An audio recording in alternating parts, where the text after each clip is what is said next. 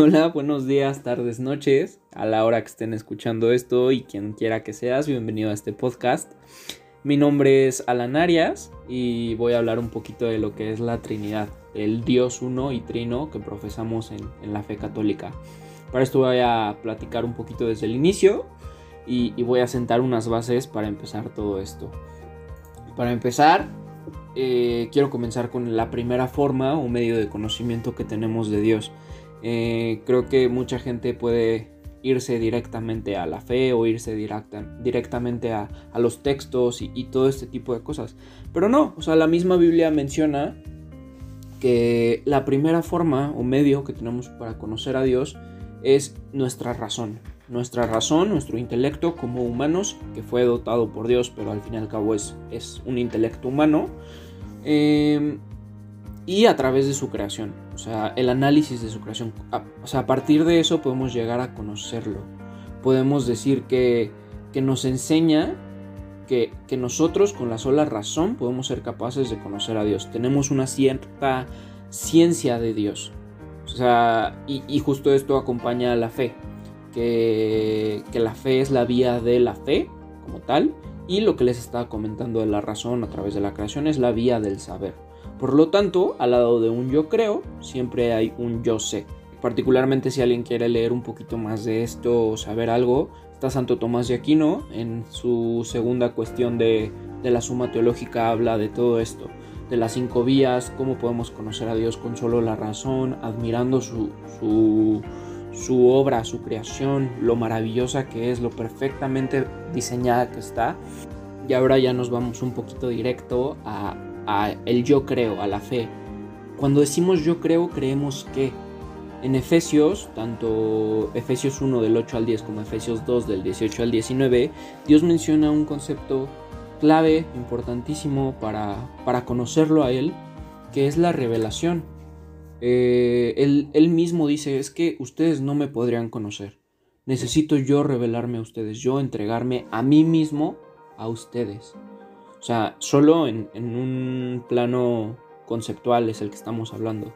O sea, Dios dice, yo necesito que el hombre me conozca. Bueno, no necesito, quiero que el hombre me conozca y por amor me voy a revelar al hombre. Esa es la revelación. Y también revela su plan salvífico, que esto ya lo podemos ver un poco más de lleno con Cristo, con su redención, con la resurrección, la encarnación y todo este tipo de cosas. Entonces, decir yo creo, pues es precisamente eso, decir que creo en lo que Dios me reveló.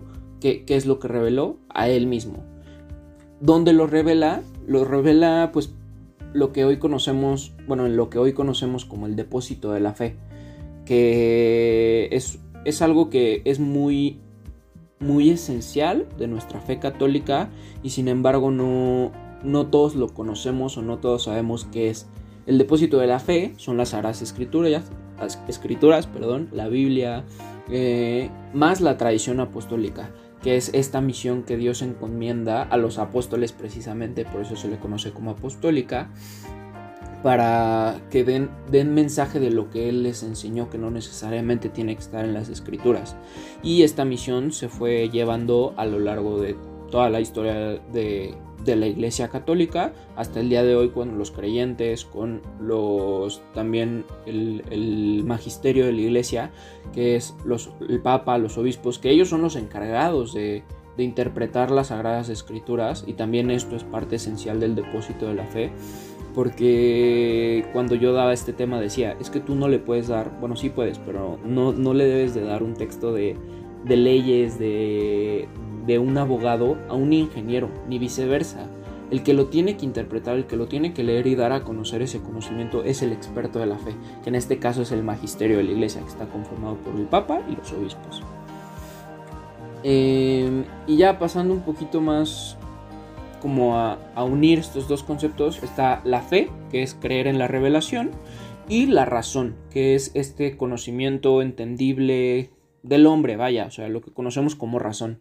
Y unidos, eh, estos dos conceptos, la vía de la fe y la vía de la razón, nos dan el conocimiento humano de Dios. ¿Qué conoce el hombre de, Dios?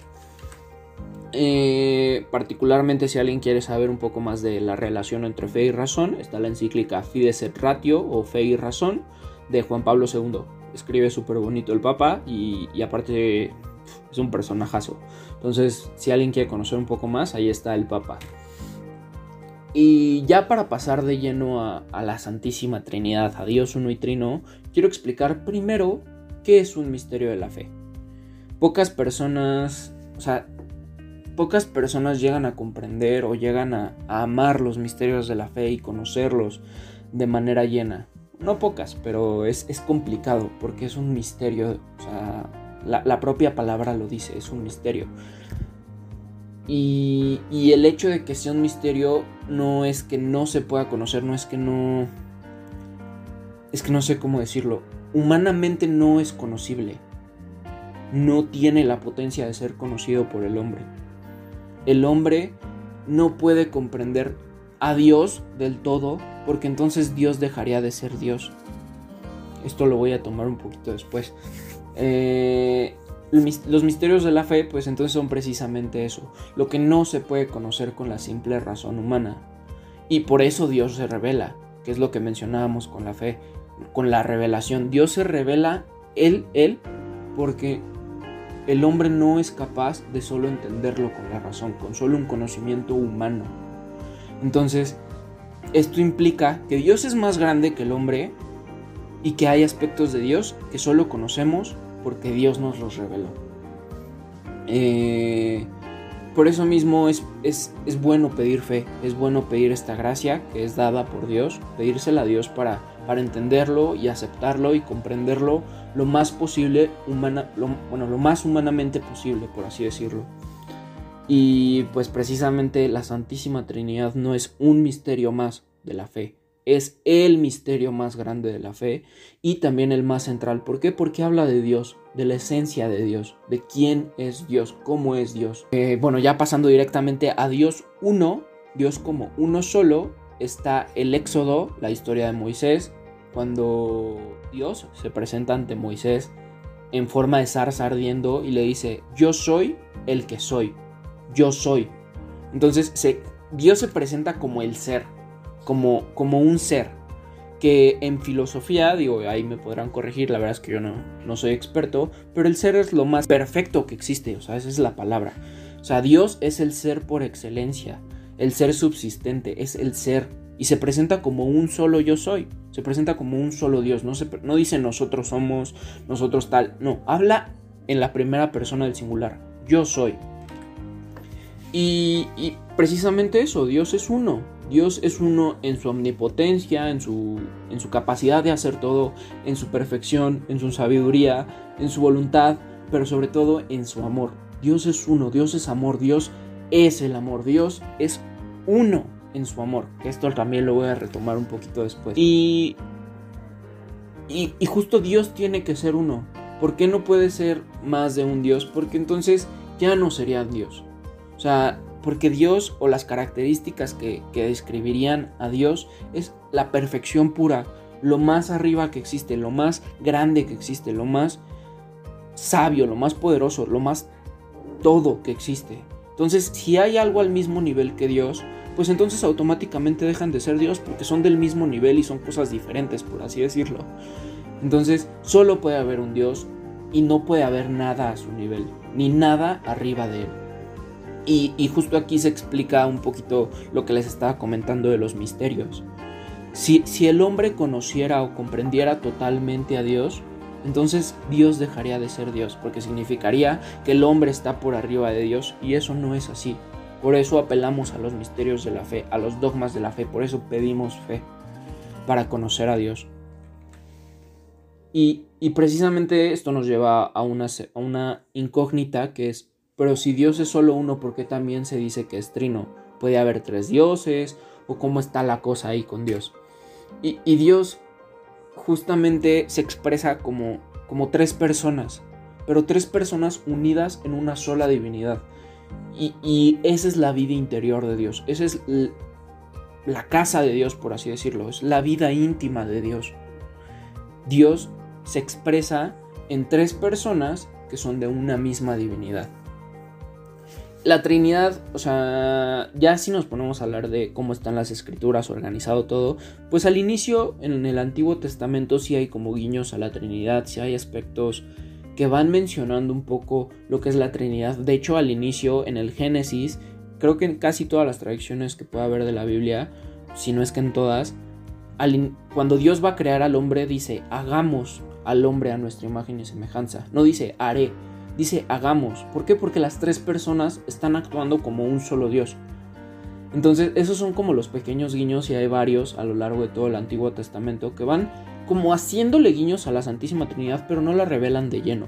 Más bien lo que se encarga el Antiguo Testamento respecto a este misterio es a establecer a Dios como uno solo, que es lo que les comentaba del Éxodo con Moisés. Dios se establece como uno solo. Yo solo soy un Dios. Y luego ya viene el Nuevo Testamento que empieza con los Evangelios y, precisamente empieza con los Evangelios porque Jesús ahí es donde dice, no, o sea, sí, soy uno solo, pero somos tres al mismo tiempo. Somos el Padre, el Hijo y el Espíritu Santo. De hecho, así lo bautizan a, a Jesús y así se despide también. O sea, su vida pública inicia y termina de esa forma. Este, cuando es bautizado, lo bautizan y él manda a bautizar a los demás en el nombre, en el nombre, no nombres, en el nombre de un solo Dios que se divide en tres personas que son en el nombre del Padre, del Hijo y del Espíritu Santo. Y así consolida la verdad sobre la Santísima Trinidad y la pone en la vida sacramental de la iglesia, que en este caso es inicia con el bautismo. Eh, las tres personas son lo mismo, Dios, bueno, Jesucristo mismo lo dice, Él dice, el Padre, el Espíritu y yo somos uno. Y aún así no quitaba que fueran personas diferentes. Se comunicaban entre ellos, o sea, por ejemplo, el padre se refería a Dios, no, perdón, el hijo se refería al padre como Abba, como papá, como, como Dios Padre. Y, tenían un, y tienen una relación, por eso se dice que es la vida íntima de Jesús, porque existe una relación entre las tres personas y eso hace la vida íntima de Dios.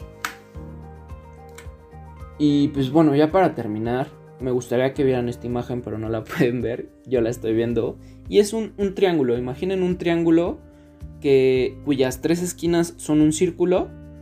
Y, dentro de cada círculo está una, una persona de la Santísima Trinidad. En, en, una esquina está el Padre, en una esquina está el Hijo y en una esquina está el Espíritu Santo. Y justamente en las líneas dice no es, o sea, en las líneas que unen los, las esquinas, por así decirlo. Entonces, dice, el Padre no es el Hijo, el Hijo no es el Espíritu Santo y el Espíritu Santo no es el Padre. Pero les dije que había como un concepto al centro que es Dios y los tres esquinas están unidos a ese centro y dicen es. Entonces, entre sí no son lo mismo, pero las tres son Dios. Y esto yo cuando di el tema me gusta explicarlo con, con un helado napolitano. Yo sé que suena algo tonto, algo incluso puede ser vulgar, pero, pero no, o sea, esa es la forma en la que yo llegué a comprender un poco la Trinidad. Eh, el, helado, el helado napolitano que es, es helado de chocolate, helado de vainilla y helado de fresa. Los tres distinguibles entre sí, diferentes, pero los tres son helado napolitano, son un solo helado, a pesar de que son tres al mismo tiempo. Entonces, así, así es un poco una forma más humana, por así decirlo, de comprender la Trinidad. Y bueno, ya para terminar, quiero dejarles otra última recomendación, que es de San Agustín, la Trinidad.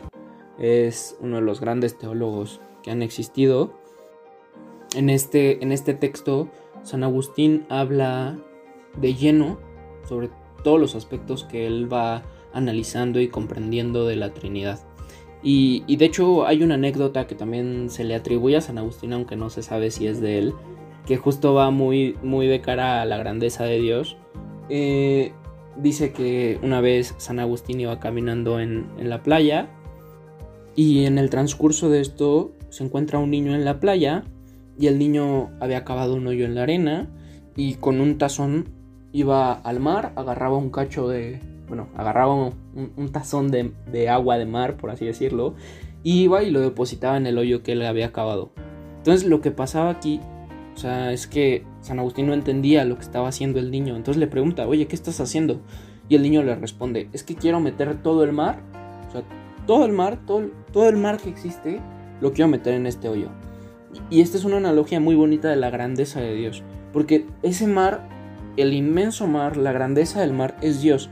Y el hoyo, o el, hoyo de arena que el niño había acabado, era la razón humana. Entonces ahí es donde San Agustín entiende los misterios de la fe. O sea, él dice es que no podemos llegar a comprender algo que es tan grande en algo que es tan pequeño como es la razón humana. Pues bueno, ya con esto yo me despido. Espero les haya a lo mejor no quedado claro porque es un misterio y es difícil explicarlo. Pero hayan conocido un poco más de, de lo que es la Trinidad, de cuál es esta relación que existe entre las tres personas que al fin y al cabo es una relación de amor. Hay uno que ama, que es el Padre, hay uno que, que es amado, que es el Hijo, y hay amor, que es el Espíritu Santo. Y eso es Dios, Dios es amor.